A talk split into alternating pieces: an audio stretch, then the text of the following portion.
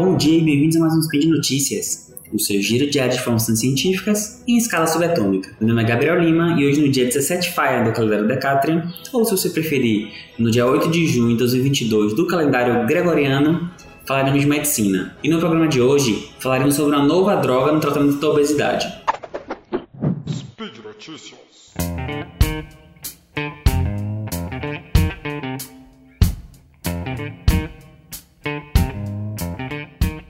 Antes de falar do estudo em si, quero falar um pouquinho sobre obesidade com vocês. A obesidade ela é definida tecnicamente como IMC acima de 30, mas essa definição muitas vezes limita o entendimento de, de várias alterações endócrino e metabólicas associadas à obesidade. São diversos os fatores que interferem no balanço entrada e gasto energético e, consequentemente, propiciam a obesidade. Um dos fatores que são cada vez mais entendidos são os hormônios entéricos, que controlam o apetite e saciedade nas pessoas. Dois dos principais hormônios, hormônios com efeitos antagônicos, são a grelina e o GLP-1. A grelina é secretada principalmente pelo estômago quando ele está vazio. Além de funções regionais de aumentar as secreções enzimáticas, ele funciona como hormônio que age no hipotálamo, lá no cérebro, e aumenta o apetite da pessoa. Já o GLP-1 é liberado na primeira porção do intestino quando ocorre passagem de alimentação. Ele propicia a liberação de insulina pelo pâncreas para absorver a glicose, além de realizar feedback cere cerebral de saciedade.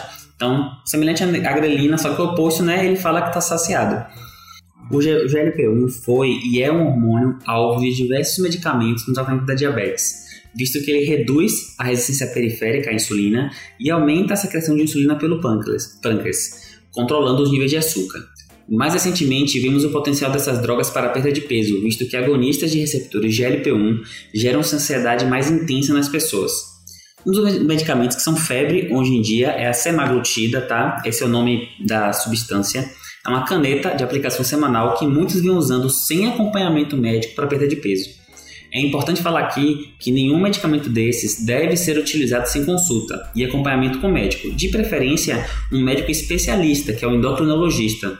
São drogas que possuem efeitos colaterais e possuem indicações bem delimitadas. Agora vamos falar do estudo. Bom, o estudo trata-se de um estudo daquele que a gente gosta. É um ensaio clínico, randomizado, duplo cego e multicêntrico. Para ser incluso no teste, era necessário ser maior de idade com obesidade diagnosticada, ou seja, IMC acima de 30 ou então o IMC acima de 27 com alguma comorbidade associada, como uma doença cardiovascular ou hipertensão.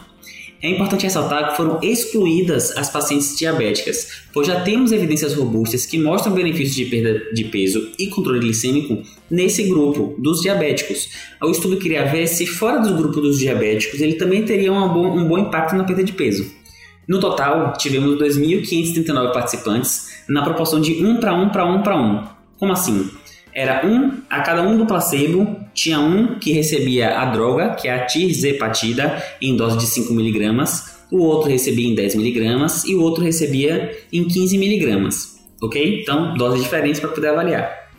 O IMC médio da população em geral foi de 38, com um peso inicial médio de 104 kg. Apesar dos pacientes portadores de diabetes serem excluídos, os pré-diabéticos não foram, e esses respondiam por 40% dos participantes. Eles foram seguidos por 72 semanas, com um dropout de apenas 10%, ou seja, 90% das pessoas terminaram o estudo. Isso dá mais robustez a ele, né? dá mais impacto a ele. E qual foi o objetivo do estudo? Avaliar a perda de peso em percentual e absoluto. A droga, a tirzepatida, atingiu resultados interessantes. 91%, dos, 91 dos pacientes perderam mais que 5% do peso com a dose de 15mg, que era um dos cutoffs ali avaliados de perda de peso.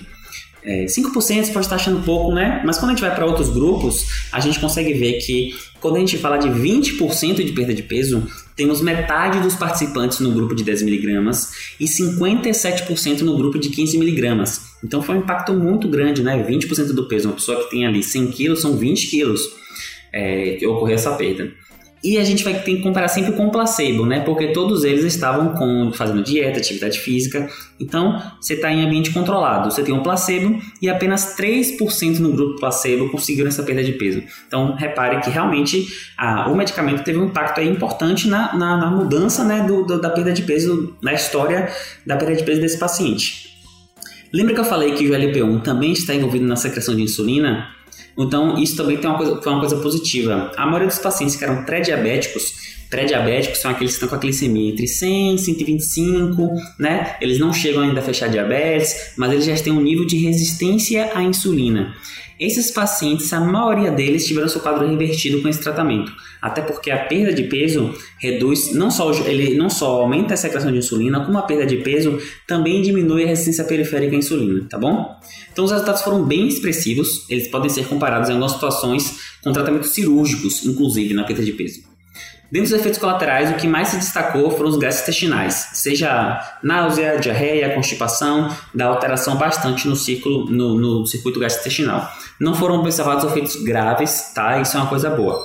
Esse, esse medicamento ele foi acabado de liberar lá pela FDA nos Estados Unidos. E vamos agora aqui observar é, como é que vai ser o comportamento da Anvisa e qual vai ser a indicação de bula da Anvisa é, para esse, esse pro uso do medicamento. Se vai ser é, perda de peso, se precisa ter diabetes, é importante ter tudo isso é, para a gente conseguir usar o remédio com maior qualidade. E lembre-se sempre, não se automedique, tá? A gente às vezes até toma, né, uma dipirona para dor de cabeça e tudo, que são coisas que a gente já conhece, mas não utilize medicamentos que você não conhece e não faz, não tem um costume de usar, que nunca foi passado para você, sem a recomendação de um médico, tá, gente? Muito importante isso.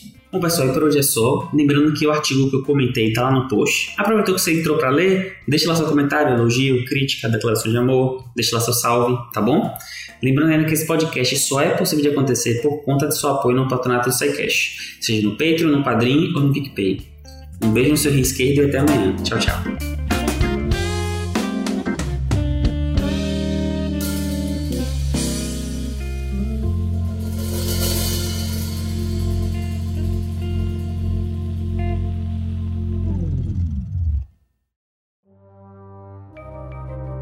Este programa foi produzido por Mentes Deviantes. deviante.com.br.